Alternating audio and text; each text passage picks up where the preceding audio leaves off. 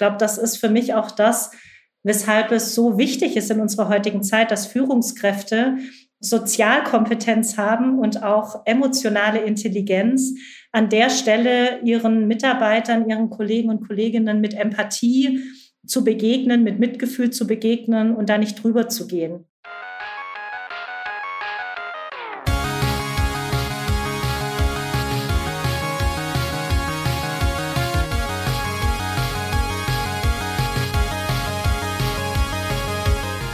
Es ist wieder soweit. Herzlich willkommen zum Digital Pacemaker Podcast. Wir sprechen heute über das spannende Thema Transformation, also über Prozesse der persönlichen Team- wie auch Unternehmenstransformation.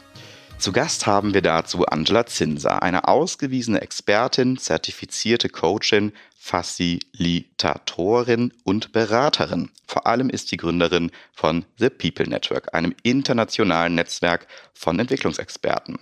Angela, schön, dass du bei uns bist. Ja, ich freue mich auch hier zu sein.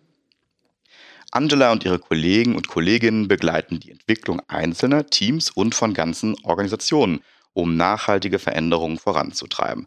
Das kann zum Beispiel im Rahmen von strategischen Neuausrichtungen, Kulturentwicklungsprozessen wie New Work oder auch im Zuge der Digitalisierung einer Organisation sein. Diese Folge unseres Podcasts ist damit besonders interessant für alle, die wissen wollen, wie man das ganze Potenzial auf die Straße bringt, in Anführungszeichen gesetzt, sei es für sich selbst, ihr Team oder die ganze Organisation. Bevor wir aber loslegen, Uli, möchte ich dich recht herzlich begrüßen. Du bist mein Co-Host, Uli Irnig. Und äh, wenn ich an das Thema Transformation denke, da muss ich dann irgendwie in Bezug auf dich die Frage stellen, wo ist dir denn das letzte Mal richtig großes Beharrungsvermögen oder sogar Verweigerung begegnet? Was hat dich da richtig noch beschäftigt in deiner Erfahrung? Vielen lieben Dank, lieber Markus, äh, liebe Angela, herzlich willkommen in unserem Podcast. Ich glaube, wenn wir uns in uns selber reinhören, erleben wir meistens bei uns selber dieses größte Beharrungsvermögen. Ja, also gerade dann, wenn, du merkst, dass du gegen deine inneren Widerstände ankämpfst ne, und feststellst, die Idee war zwar super, aber ähm, irgendwie kommst du selber nie aus dem Quark. Und da fängt eigentlich schon Transformation an, nämlich genau sich selber auch so ein bisschen durch diese Change-Kurve zu begleiten und zu verstehen, was hält dich denn jetzt gerade zurück? Ja, und ich weiß nicht, also gerade wenn ihr selber schon mal in so einer Situation wart, dass sich massive Dinge gerade rechts und links verändern. Und wir leben ja gerade in so einer komplexen Veränderungsreifen Welt, ja, die sich so schnell verändert. Ne? Also wenn ihr mal zurückdenkt, das war 25. März 2020, alle ins Homeoffice, Schulen geschlossen. Das sind ja Events, die haben wir alle noch nie erlebt. Und plötzlich stehst du da und denkst, oh, jetzt musst du alles verändern. 25. Februar diesen Jahres Krieg in der Ukraine. Haben uns alle nicht vorstellen können. Ja, und plötzlich werden wir so aus dieser Blase rauskatapultiert und müssen Dinge verändern. Ja, und Dinge verändern heißt, na, egal, ob ich jetzt anfangen will mit Laufen, ob ich jetzt, ich sag einfach mal, sonstige Dinge verändern will. Am Anfang braucht es auch diese Kraft, diese Willenskraft, sich darauf einzulassen, aber auch zu verstehen, was hält mich denn zurück? Und wie kriege ich das logischerweise selber so ein bisschen überwunden? Aber dafür sprechen wir gleich ja noch ganz, ganz, ganz, ganz viel. Daher möchte ich jetzt erstmal die Zeit nutzen, die liebe Angela Zinser vorzustellen. Herzlich willkommen, Angela, nochmal. Seit 2012 selbstständige Coachin, Facilitatorin und Beraterin für Personal- und Team- und Organisationsentwicklung. Das ist ja schon eine Visitenkarte, die riesig ist, ja, um ganz offen zu sein. Hat 2013 den faszinierenden Schritt in die Selbstständigkeit gemacht, nämlich die People Network gegründet, ein internationales Netzwerk von Entwicklungsexperten. War vor 15 Jahren bei Vodafone und da zuletzt Head of Group Leadership Development. Also das heißt, wir kennen uns jetzt auch indirekt oder direkt auch schon aus der aus der Unity Media Integration. Daher ähm, haben wir an unsere Wege sich ja schon so ein bisschen berührt. Und ich glaube, Transformation ist ja wirklich was ganz Spannendes. Woher kommt denn deine Leidenschaft, liebe Angela, für Transformation? Also ich meine, Hat das was mit Selbstgeißelung zu tun oder wo kommt das her? Ja, ich finde, du hast vorher schon ein paar interessante Thesen in den Raum gegeben, Uli, als du die Beispiele gebracht hast. Wir können ja eigentlich sagen, dass Veränderung oder auch Transformation die einzige Konstante im Leben ist und es eigentlich eine natürliche Evolution ist, dass wir Menschen uns verändern, uns immer wieder neuen Kontexten anpassen. Das heißt, wir tragen alle ein Potenzial in uns, uns zu entwickeln. Und gleichzeitig gibt es ja aber auch einen Ist-Zustand, wo wir heute wirklich stehen.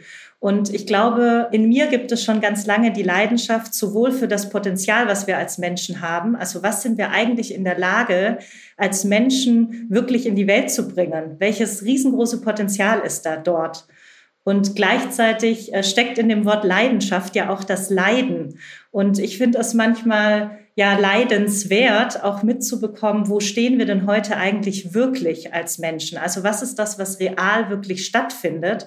Und das ist ja häufig mit ganz vielen Herausforderungen, teilweise auch alten Verletzungen, die aktiv werden, davon geprägt. Und dazwischen gibt es so ein Spannungsfeld zwischen diesem Potenzial und dem Ist-Zustand, wo wir eigentlich aus dieser Spannung heraus uns auf natürliche Art und Weise entwickeln wollen.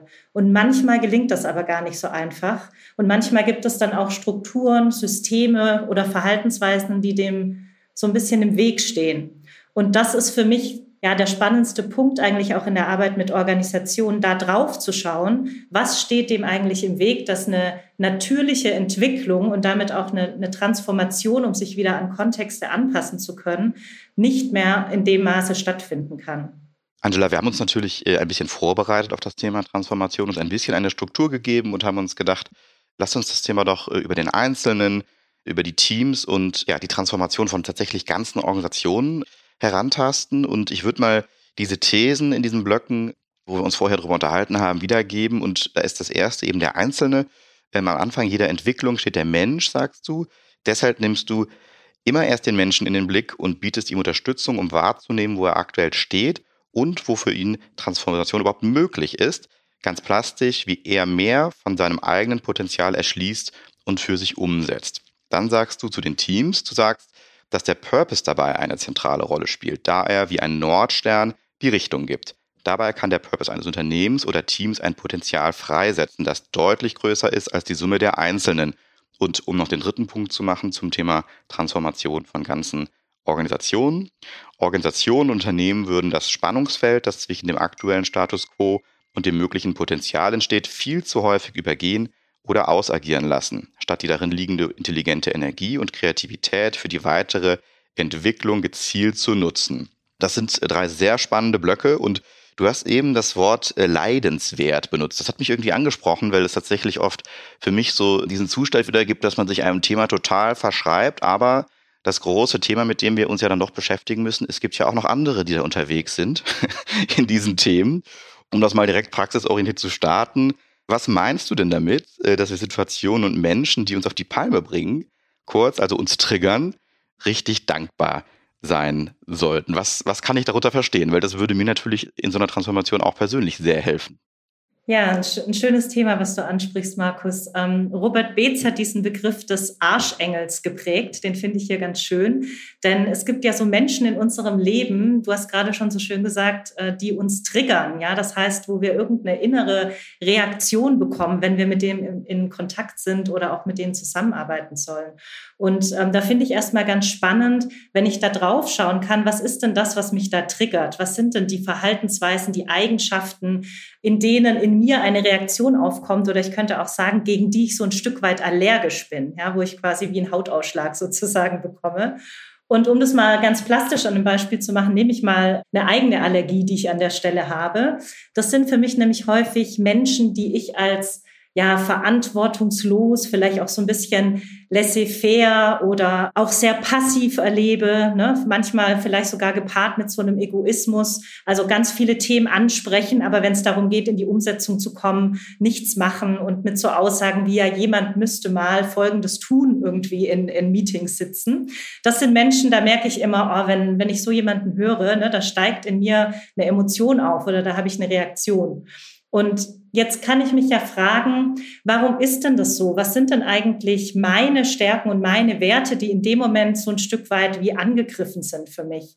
Und bei mir ist das so, dass ich ein sehr verantwortungsbewusster Mensch bin und auch sehr proaktiv. Ja, das heißt, ich bin jemand, die sehr gerne initiiert, die sich gerne darum kümmert, dass die Dinge irgendwie für alle gut ablaufen, sehr fürsorglich ist, darin auch eine gewisse Qualität sicherstellen möchte, ja, also durchaus in eine große Verantwortung reingeht und da auch das große Ganze sieht und die anderen Menschen und nicht nur mich selbst. Wenn ich jetzt sage, das sind meine Stärken, meine Werte, warum mich vielleicht diese andere Person an der Stelle triggert, dann ist erstmal die spannende Message, dass auch hinter diesem Trigger, also hinter der Allergie bei der anderen Person, ja auch bestimmte Stärken und Werte liegen, die diese andere Person hat.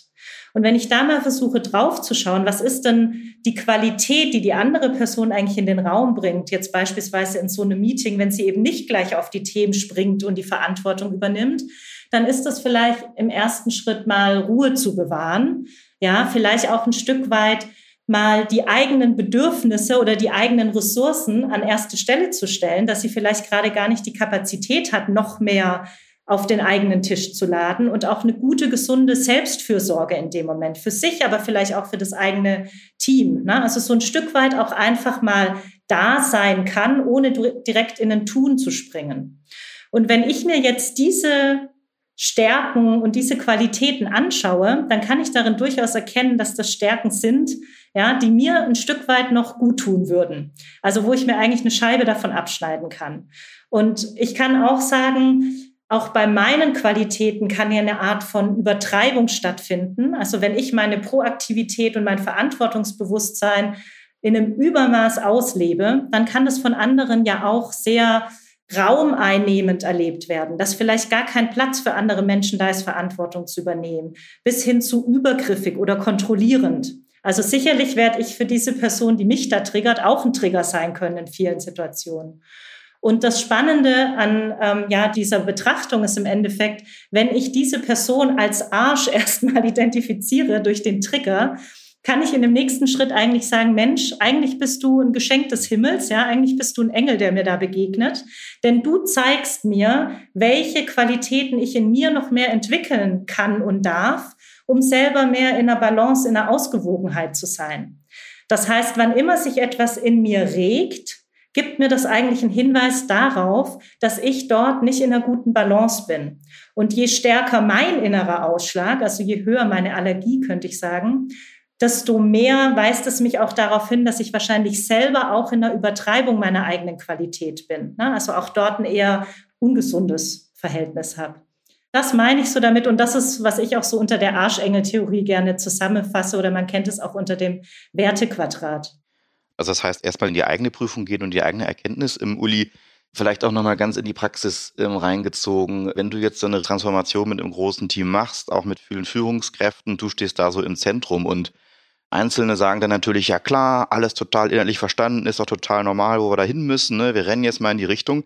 Dann kommen aber sicherlich ja doch hier und da mal ein bisschen auch die Leute vorbei zu dir als Führungskraft und sagen, ja Uli, also für uns ist das ja alles total in Ordnung, aber die anderen, die ziehen nicht mit. Wie helfe ich denen denn jetzt ganz praktisch in meiner Rolle als Führungskraft, um in diese eigene Erkenntnis hereinzukommen?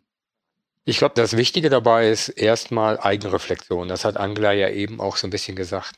Wenn ich meine Druckpunkte kenne, ne, also was triggert mich, dann bin ich schon mal einen Riesenschritt weiter. Die meisten, und jetzt reflektiere ich mal als junge Führungskraft, ne, also vor langen, langen Zeiten, ja, als der Kalte Krieg noch da war und keine Ahnung was, ja, also ganz, ganz, ganz, ganz weit zurück. Dann gehst du mit einem großen Optimismus an deine Themen ran und sagst, guck mal, das ist doch ganz logisch und jetzt geht's doch los. Und ihr müsst mal checken, wenn ihr ganz, ganz, ganz unmögliche Forderungen stellt. Was ist die natürliche Reaktion? Also dieses Experiment kannst du in jedem Saal machen. Und das ist auch vollkommen ungelöst oder unabhängig vom Unternehmen. Also ich sag mal, wenn so ein, so ein Ball durch den Kreis gereicht wird, ja, und man hat die erste Übung gemacht und das dauert eine Minute und du gehst dann hin und sagst, wisst ihr was, Leute, wir machen das jetzt in einer Sekunde. Dann ist die erste Reaktion unmöglich. Geht nicht. ja. So. Und das, was wichtig ist, ist, ich sag mal, auf der einen Seite die Perspektive zu wechseln, also auch den anderen zu verstehen, was hält ihn denn gerade zurück, ja. Und das nächste ist, Markus hat es gerade eben so ein bisschen gesagt, ne? also hat dem Motto, äh, bei den anderen ja, aber nicht bei mir. Äh, Transformation geht nur gemeinsam. Ne? Das ist kein Einzelspiel, sondern geht nur gemeinsam. Und ähm, ich bin sehr dankbar noch, dass ich lange Zeit mal bei GE arbeiten durfte. Also wir hatten super, super Methoden, wie gewisse Dinge zu verändern sind, ja. Und ich würde mal so sagen, 80 Prozent der, der Arbeit ging eigentlich genau auf dieses Change Management und nur 10 bis 15, wenn nicht sogar unter 20 Prozent war eigentlich die Arbeit des Projektes, ja. Also wenn ich die Balance schon mal so ein bisschen, und das, das zeigt halt, ne, also wir Menschen brauchen einen Purpose, wir müssen verstehen, warum wir das tun. Wir müssen halt auch gleichzeitig verstehen, was denn da für uns drin ist, ja. Und das braucht halt auch Zeit. Ich muss den anderen verstehen. Das geht nicht, indem ich einmal eine PowerPoint auflege und dann sage, guck mal, so machen wir es, ist doch klar. Also ich verstehe, wegwünschen ist, äh, ist da keine Option. Angela, du hattest eben äh, sehr schön das Wort Arschengel da auch äh, mit reingebracht. Ich finde das auch tatsächlich sehr treffend. Gibt es denn auch ohne die Arschengel weitere Wege, um sich da persönlich weiterzuentwickeln?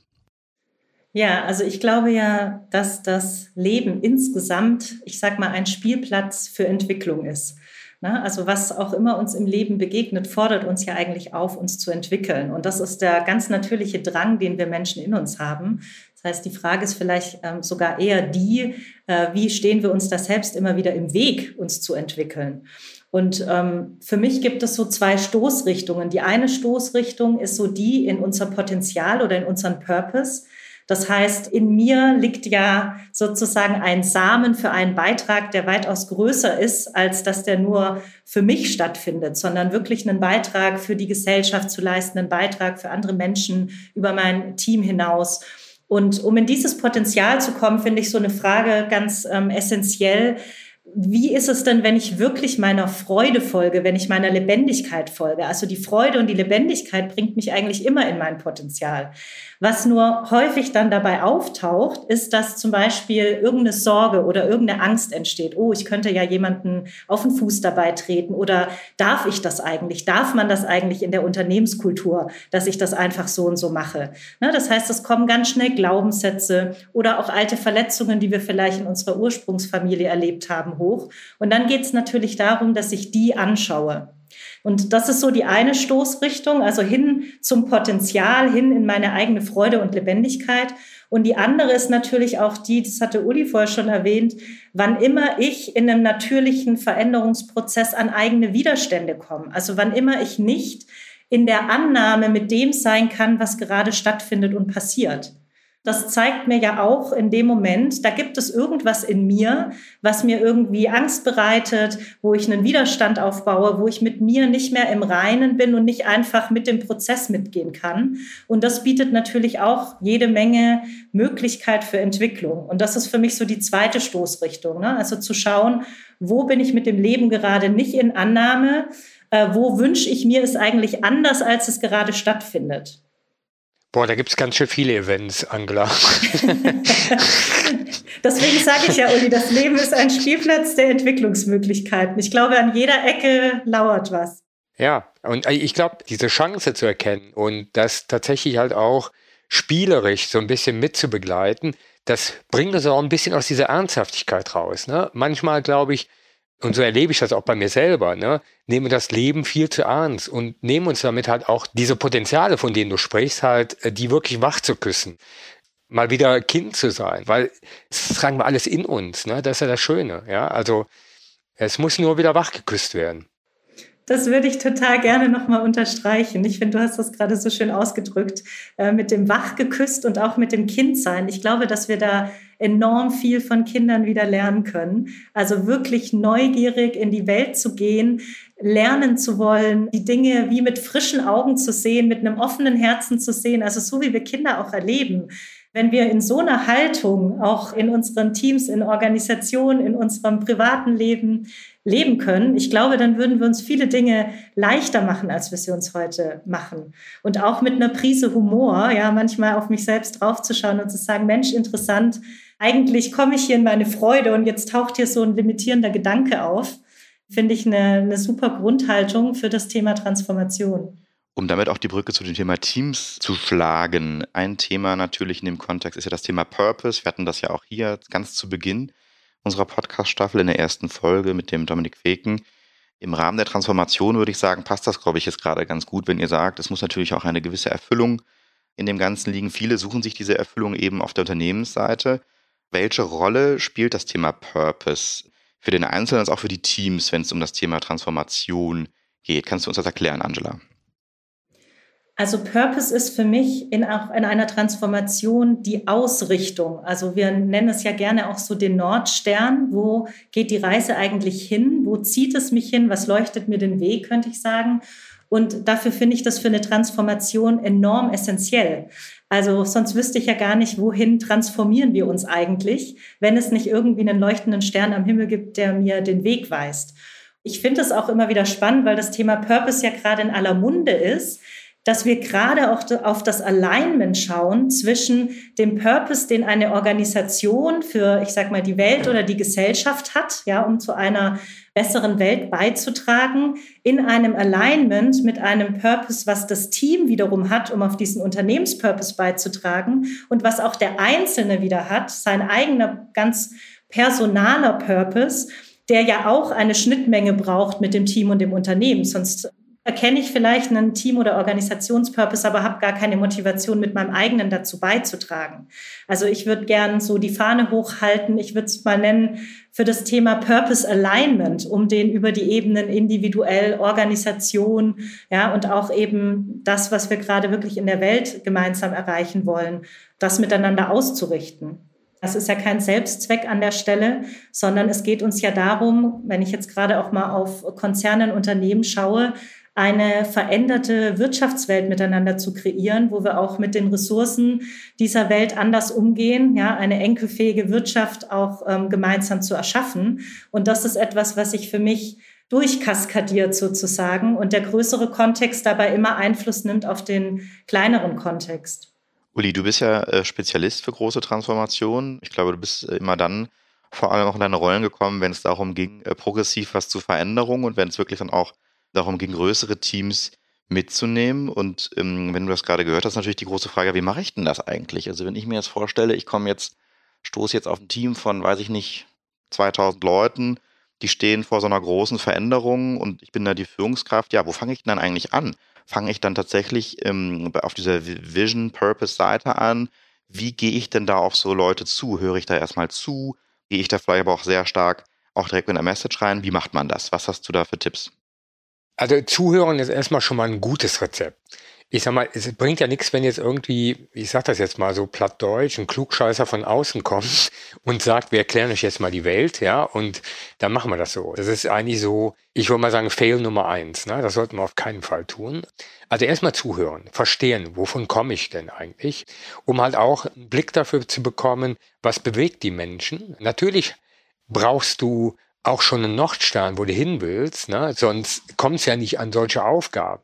Und sei es halt, ist halt einfach mal sowohl für diese großen Ziele, von der Angela eben gesprochen hat, ne? gerade, dass ich alle Menschen digital verbinde oder dass ich Inklusion vorantreibe oder für unseren Planeten was verändere. Ne? Also, dass wirklich halt auch Nachhaltigkeit in sich trägt.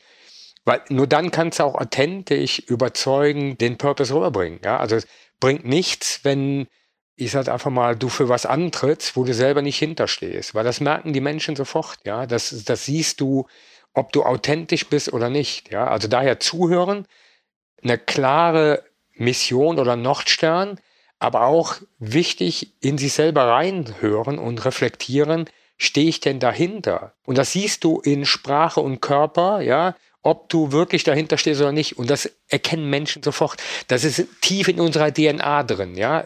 Wir mussten früher viele Entscheidungen treffen, die über Leben und Tod entschieden haben, ja, und Menschen erkennen sofort, oh, das war nicht authentisch. Und dann wird spooky und dann wird es nochmal schwerer. Also das wäre so, so meine Reflexion. Wenn ich dir so zuhöre, Uli, da entsteht in mir gleich so ein inneres Bild, wie so eine Führungskraft dasteht und ähm, von dem Purpose in der Transformation berichtet, ja, und aber irgendwie die Mitarbeiter nicht so richtig mitnehmen kann in dem Moment. Und meine Erfahrung ist, dass dort häufig ein Element, was dann auftritt, das ist, dass man miteinander ähm, zwar versucht, in diesen Zustand der Zukunft der Gewünschten zu schauen, aber es häufig auch so ein bisschen das Ausblenden der heutigen Realität gibt. Also manchmal wird Purpose auch dafür verwendet, eine große Vision aufzuzeigen, weil man sich nicht wirklich mit dem auseinandersetzen möchte, was eigentlich im Ist momentan stattfindet. Also sei es mit den Emotionen, sei es mit auch Befindlichkeiten der Mitarbeiter, mit Sorgen, mit Ängsten. Und dafür würde ich gerne auch nochmal eine Lanze brechen, also wirklich bewusst hinzuschauen, wo stehen wir denn heute? Was ist auch die Realität? Und auch dann beispielsweise in der Führungsrolle wirklich bewusst mit Mitgefühl und auch einer Liebe für die eigenen Mitarbeiter und deren Zustand auch sehr klar und transparent darüber zu sprechen, okay, und ja, warum bringt uns das auch in so ein Spannungsfeld, wenn wir auf den Purpose schauen? Das hast du gerade schon mal so angesprochen, wie das ist, wenn ihr als People Network ähm, vielleicht auch zu so einem Team mal dazugerufen werdet und so eine Transformation vielleicht auch mal stockt oder nicht so richtig in Gang kommt. Hast du da für uns mal ähm, eine ganz typische Story, wie das dann so läuft, was so die üblichen Probleme sind, auf die ihr stoßt und wie ihr dann wirklich auch damit umgeht? Und vielleicht aber auch, wo das dann auch vielleicht manchmal nicht gelingt, so eine Transformation in die richtige Richtung zu drehen? Ja, gerne. Also ich erinnere mich jetzt gerade an einen Workshop, den ich erst letzte Woche hatte. Und ähm, das ist mit einem Kunden von uns, die eine ja, gesamte Organisationstransformation angestoßen haben auf einer obersten Management-Ebene. Und ich habe mit den Regionalleitern gearbeitet, um quasi diese neue Ausrichtung besprechbar zu machen, was das eigentlich für die Regionen bedeutet. Und da ist Geschäftsführung und Regionalleiter aufeinander getroffen und eigentlich war geplant, dass es so einen Perspektivenabgleich geben soll zu dieser Ausrichtung, wie die in den Regionen aussehen kann. Und bei denen geht es darum, dass sie auch ähm, flexiblere Rollen und Funktionen ins Unternehmen bringen wollen, sodass sie zukünftig eben nicht nur eine starre Rolle haben, sondern eben ja auch Kapazitätsengpässe unterschiedlich ausgleichen können und flexibleres Rollenkonstrukt. Und es war ganz interessant, weil die haben beide sozusagen an so einer Art ja, Vision, an so einer Art Zukunftsbild gearbeitet, also die Regionalleiter unter sich und äh, die Geschäftsführung unter sich. Und dann sollte es diesen Abgleich geben, ob die eigentlich ein gemeinsames Verständnis haben. Und als der Geschäftsführer nur eine Nachfrage gestellt hat in Richtung der Regionalleiter, ist eine totale Betroffenheit in den Raum gekommen. Ja, also es war auf einmal wirklich fast Totenstille im Raum und man ja, ich habe so beobachtet, wie manche so auf den Stühlen hin und her gerutscht sind und eine ganz interessante Stimmung. Und ähm, jetzt habe ich natürlich auch schon ein bisschen Kontext zu der Organisation. Und da gab es einfach in der Vergangenheit immer wieder Fälle, wo die Zentrale und die Geschäftsführung die Regionen mal abgewertet hat, mal aufgewertet hat, wo die mal mehr, mal weniger Wertschätzung erfahren haben. Und für die hat sich das sofort wie ja eine Art von Angriff oder eine Nichtwertschätzung angefühlt, dass quasi der Geschäftsführer direkt kritisch ihre Vision hinterfragt. Das war so das Gefühl. Und es war eben ganz wichtig in dem Moment, dass wir da nicht drüber gehen und sagen, Mensch, jetzt stellt euch nicht so an und jetzt lasst doch hier mal die Bilder weiter abgleichen, sondern dass wir eben dann drauf schauen, was ist denn für eine Emotionalität im Raum und was hängt denn da auch noch im System an, ich sag mal, bewusst einer alten Verletzung. Also eine Organisation oder auch ein Team hat wie so ein emotionales Gedächtnis. Wenn da Dinge stattgefunden haben, dann sind die oft im Heute noch aktiv und präsent. Das heißt, wir haben dann einfach den Plan sozusagen umgeworfen, haben gar nicht weiter an der Ausrichtung gearbeitet, sondern haben erstmal so ein Stück weit die Vergangenheit aufgearbeitet und ähm, geschaut, was braucht es denn gerade, dass die sich mal wirklich gesehen und gehört fühlen von der Geschäftsführung. Ne? Und dann ist so ein bisschen ja die Frage in so einem Moment, kann sich die Geschäftsführung dann auch darauf einlassen, dass wir jetzt nicht an der Ausrichtung arbeiten, was der ursprüngliche Plan war. Und da ist ja häufig auch eine hohe Ungeduld vorhanden in solchen Prozessen und wirklich nochmal einen Schritt zurücktreten und sagen, okay, ich kriege hier gerade mit, es braucht was anderes und es braucht gerade mein bewusstes Dasein und dass ich Wertschätzung gebe, in eine Gruppe von Menschen, die einfach an fehlender Wertschätzung gelitten haben. Ne? Und das ist für mich immer, das sind dann so Kristallisationspunkte in solchen Transformationsprozessen, wo dann entscheidet, kann das in dem Moment angeschaut werden und stattfinden oder geht die Geschäftsführung drüber, weil das passiert auch recht häufig. Dann wird eben doch weitergearbeitet an der Ausrichtung. Alle definieren ein gemeinsames Bild, schütteln sich nachher die Hände und man hat so das Gefühl, ja, wir haben uns ja verstanden. Nur dann in der Umsetzung wird relativ schnell klar, es steht eigentlich gar niemand dahinter. Und es war mehr so ein konformes Verhalten, da einfach mitgemacht zu haben aus den Regionen heraus. Aber im Nachhinein wird dann zwischen den Regionalleitern darüber gesprochen, dass es ja nur mal wieder ein Beispiel dafür war, dass die Geschäftsführung ja doch das eigene Bild drüber stülpt. Ich glaube, das sind alles so Situationen, die wir alle ganz gut kennen aus Unternehmen. Und einfach mit dem zu arbeiten, was wirklich jetzt gerade stattfindet, das ist für mich ja wie so der Schlüssel, weil wir kriegen mit, wenn wir wach sind und da hinschauen, kriegen wir mit, um was es gerade geht und was es gerade braucht. Also bewusst auch mal einen Umweg in Kauf nehmen, Richter jetzt mal so ganz kondensiert als Lösung ähm, oder Neustart auch zu wagen von so einer Transformation. Uli, wie sieht es bei dir aus in deiner Erfahrung? Was war für dich die härteste Transformation deiner Rolle, die du jeweils angehen musstest? Oder bist du vielleicht auch schon mal gescheitert, sodass das vielleicht gar nicht so gut geklappt hat mit der Veränderung, die du da zu steuern oder zu leiten hattest? Markus, ich glaube, man lernt immer am meisten, wenn man an so einen Punkt kommt, wo du scheiterst. Das war so ein Punkt, wo technisch und eigentlich auch von der Vision und vom Nordstern her alles glasklar war. Der Algorithmus, den wir da produziert haben, der konnte relativ gut Vorschläge machen für unsere Kunden. Das ist äh, schon ein paar Jahrzehnte her, also oder ein Jahrzehnt her. Für Kunden äh, Vorschläge machen und damit logischerweise sehr transparent machen, wie logischerweise Kampagnen und sonstige Dinge eingetreten sind. Ich hatte zu der Zeit vollkommen unterschätzt, was so eine transparente Darstellung der Messsysteme für Wirkungen in die Organisation auslöst. Also das ist ja wie, du lässt Wasser in der Badewanne ab und bist da nackig. Ne? Da kannst du jetzt nicht mehr sagen, das sind nur zwei Beine, sondern äh, das ist genau das, was da ist. Ja, und äh, das, das war zu dem Zeitpunkt ein, die, die Organisation war 0,0 bereit dafür. Und das hatte ich halt in dem Moment unterschätzt.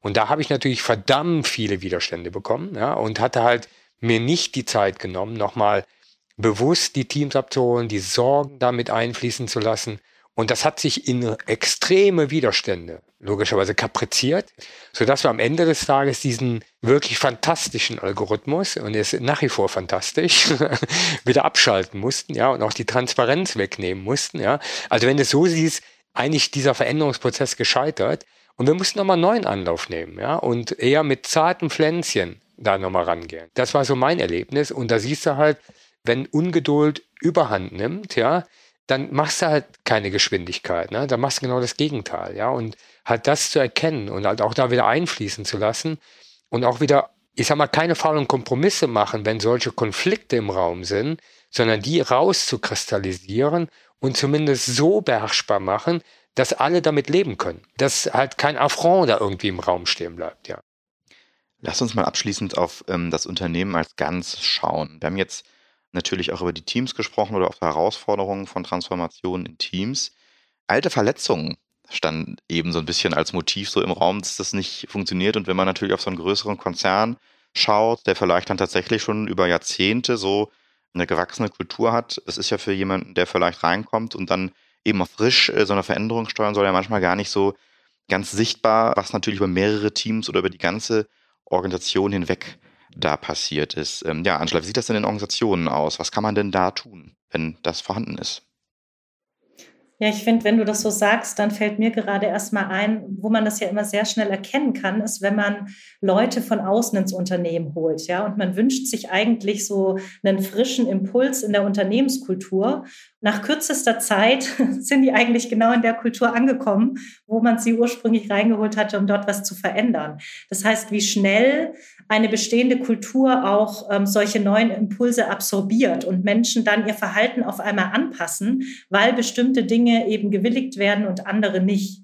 Und ich habe ja vorher schon mal so kurz von dem emotionalen Gedächtnis gesprochen, was wir in Teams sehen, aber was wir natürlich auch in Gesamtorganisationen sehen. Und ich nehme jetzt mal ein Beispiel, was, glaube ich, bei vielen Konzernen auch immer wieder aktuell ist. Das sind so die Themen von Outsourcing, Insourcing, Zentralisierung, Dezentralisierung. Ja, das heißt, es gibt ja immer Bewegungen, die es in diesen Welten gibt und damit natürlich auch schon wahnsinnig viel Erfahrung aus der Vergangenheit.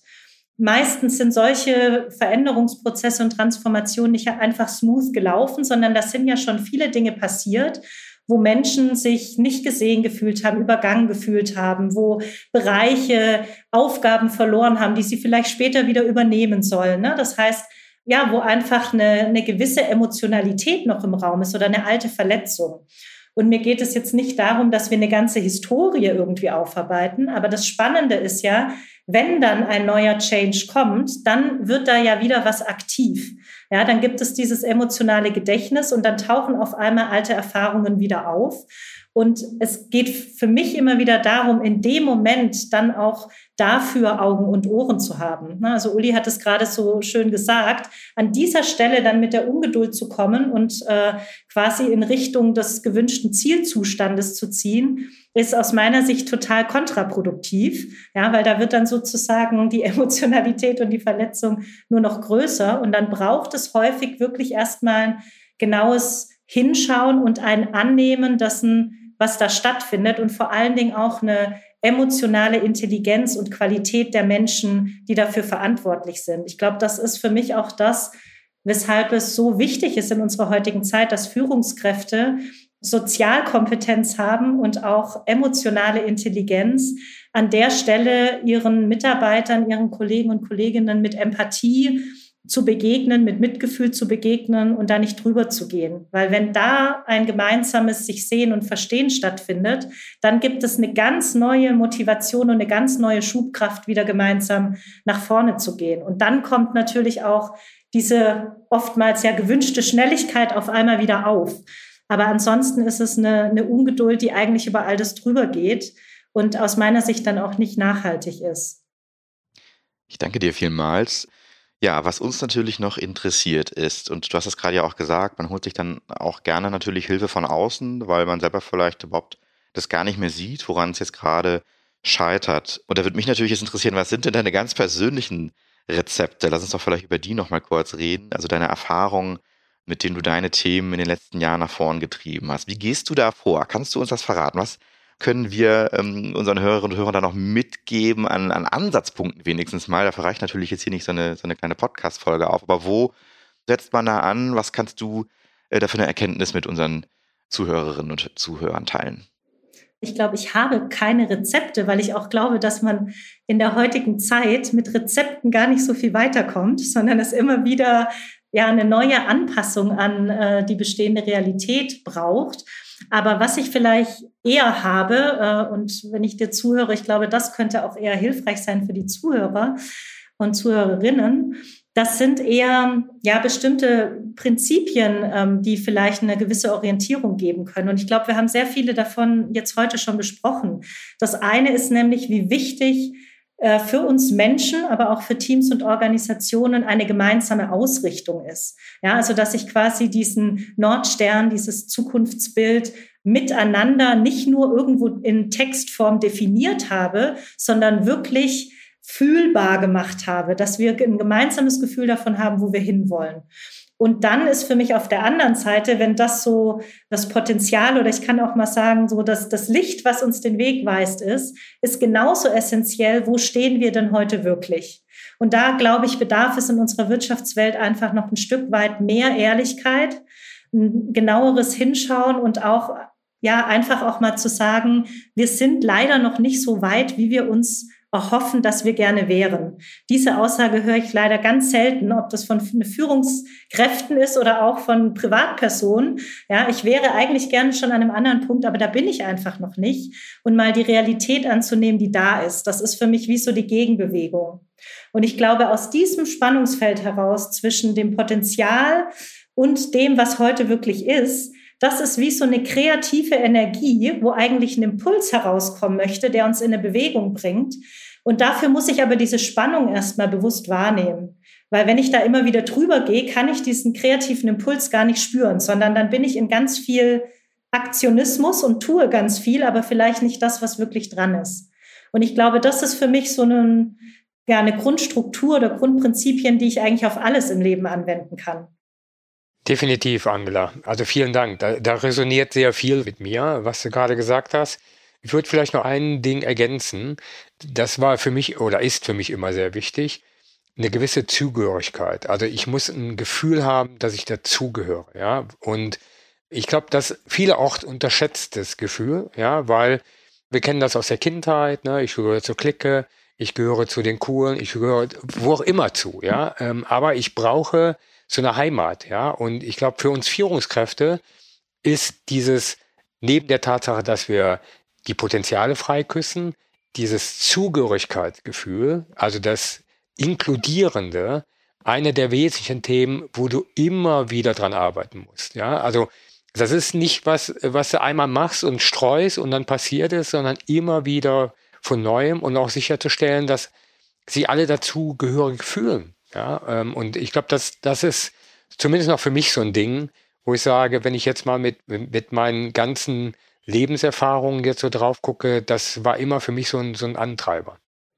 Ja, da stimme ich dir zu, Uli. Ich glaube, gerade in der, in der heutigen Zeit ist ähm, Zugehörigkeitsgefühl enorm wichtig. Und in einer Gemeinschaft oder in auch einem Unternehmen, wo wir Menschen haben, wo wir uns zugehörig fühlen, können wir uns auch wiederum ganz anders entwickeln, weil uns das Sicherheit und Vertrauen gibt. Also da bin ich ganz bei dir. Ich danke euch beiden sehr. Fand ich jetzt nochmal wirklich auch ein paar spannende Erkenntnisse, die ich da mitgenommen habe zum Thema Transformation ja, im Sinne von äh, dem Spiel Schiffe versenken auch echt viele Dinge, die bei mir resonieren, wo man so merkt, so, ja, stimmt, wenn ich hier so eine Buzzword-Bingo-Karte es gibt immer so Fälle, die sich so wiederholen ne? und auch Dinge, die man immer wieder so als Muster erkennt. Äh, was mich interessieren würde, ihr habt jetzt gerade hier die Möglichkeit gehabt, eure Erfahrungen zu teilen. Wir haben über das Thema Transformation gesprochen. Gibt es aus dem Gespräch etwas, was ihr für euch nochmal mitnehmen konntet oder was ihr für besonders wichtig haltet? Wer von euch beide möchte loslegen? Ich würde loslegen wollen, äh, damit die Angela danach das abschließende Wort sagen kann. Also ich habe für mich zwei Dinge äh, mitgenommen aus der ganzen Diskussion. Arschengel und nutzt das Potenzial der Arschengel. Das ist wirklich äh, faszinierend. Und das andere Thema, was ich mitgenommen habe, ist auch nochmal so eine Gesamtreflexion zu sagen, lass uns überlegen, wie wir Potenziale wachküssen. Das wirklich als Chance zur Ausrichtung und, ich sag mal, zu mehr Lebensfreude zu nutzen. Ja, für mich war das etwas, was du zu Beginn gesagt hast, Uli, was ich auf jeden Fall mitnehme. Und das ist einfach auch Transformationen mit einer humorvollen Haltung anzugehen. Ich glaube, dass das etwas ist, was, ja, wenn wir auf uns selbst ein bisschen humorvoller schauen können, gerade auch in Führungsrollen, ja, und uns selbst nicht ganz so ernst nehmen, ich glaube, das führt zu sehr viel Leichtigkeit in Veränderungsprozessen. Angela, wir stellen unserem Gast ganz zum Schluss in diesem Podcast immer die ganz besondere Frage, die sich nicht nur auf das Thema bezieht, vor allem auf deinen Werdegang, auf deine Karriere. Und ähm, die Laute, stell dir bitte vor, du könntest eine Plakatwand direkt vor deiner alten Uni freigestalten. Das heißt, da, wo die Studentinnen und Studenten jeden Tag rein und raus gehen und das auf jeden Fall nicht verpassen können. Wenn du da einen Tipp geben könntest, eine Empfehlung oder etwas, was du denen gerne mitteilen möchtest ähm, für ihre Laufbahn, was würde auf dem Plakat stehen? Welchen Text würdest du dort einfügen? Ja, also ich glaube, ganz im Sinne des eigenen Potenzials würde das sowas stehen wie Folge deiner Freude im Leben und vielleicht mit so einem Untertext von und wenn es dir Angst macht, könnte es das wert sein. Weil ich glaube, dort, wo es in uns enorm kribbelt und wo es sich vielleicht ein bisschen groß anfühlt, da steckt enorm viel Potenzial für uns selbst drin. Also das war bei mir jetzt auch ein Treffer. Uli, wie sieht es bei dir aus? Du als Student damals? Ich hätte gesagt, äh, Treffer versenkt. Ähm, weil wenn ich so ein bisschen auf mein, mein ähm, ich sag mal, mein Leben so schaue, dann waren es immer die Mission Impossibles, ja, wo alle gesagt haben, bist du verrückt, dass du das machst? Äh, wie kannst du dir denn sowas um den Hals hängen? Und es hat sich immer als gut herausgestellt, ja. Also je mehr ich Menschen um mich herum hatte, die sagen, du bist verrückt, was du da tust, das ist doch Quatsch, was tust du dir da an, umso mehr Freude hat es mir gemacht. Vor allen Dingen, auch nachher zu sehen, wenn die Menschen mit funkelnden Augen auf dich zukommen, ja, das ist fantastisch, ja. Und dafür hat sich jeder dieser Schritte gelohnt. Ich danke euch beiden. Ähm, Angela, zum Abschluss noch die Frage, wenn unsere Zuhörerinnen und Zuhörer mehr über dich erfahren möchten oder ähm, auch gerne wissen möchten, natürlich, wie sie mit People Network zusammenarbeiten könnten, äh, ja, wo können sie mit dir in Kontakt treten? Was ist von dir der bevorzugte Kanal?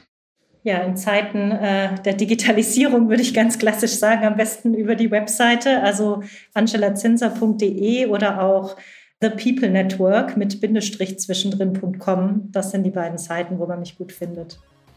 Vielen Dank. Ähm, danke, dass du bei uns hier heute zu Gast warst zum Thema Transformation. Angela Zinser von The People Network.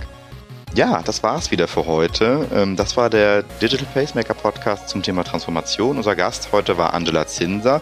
Wenn ihr weitere Informationen zur Folge haben möchtet, schaut bitte in die Show Notes. Dort findet ihr auch den einen oder anderen Link zu den Themen, die wir heute angesprochen haben. Wenn ihr Fragen habt oder mit uns diskutieren möchtet, nutzt die Posts und Kommentarfunktion auf LinkedIn. Dort erscheint ja mal ein Beitrag zur aktuellen Folge.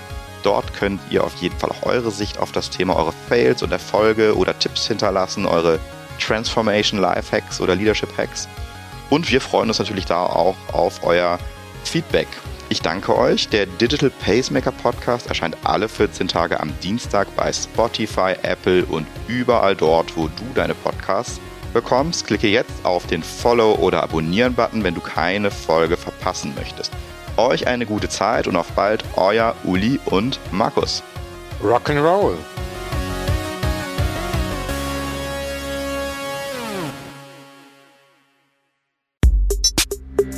Der Digital Pacemaker Podcast ist eine Produktion von Maniac Studios.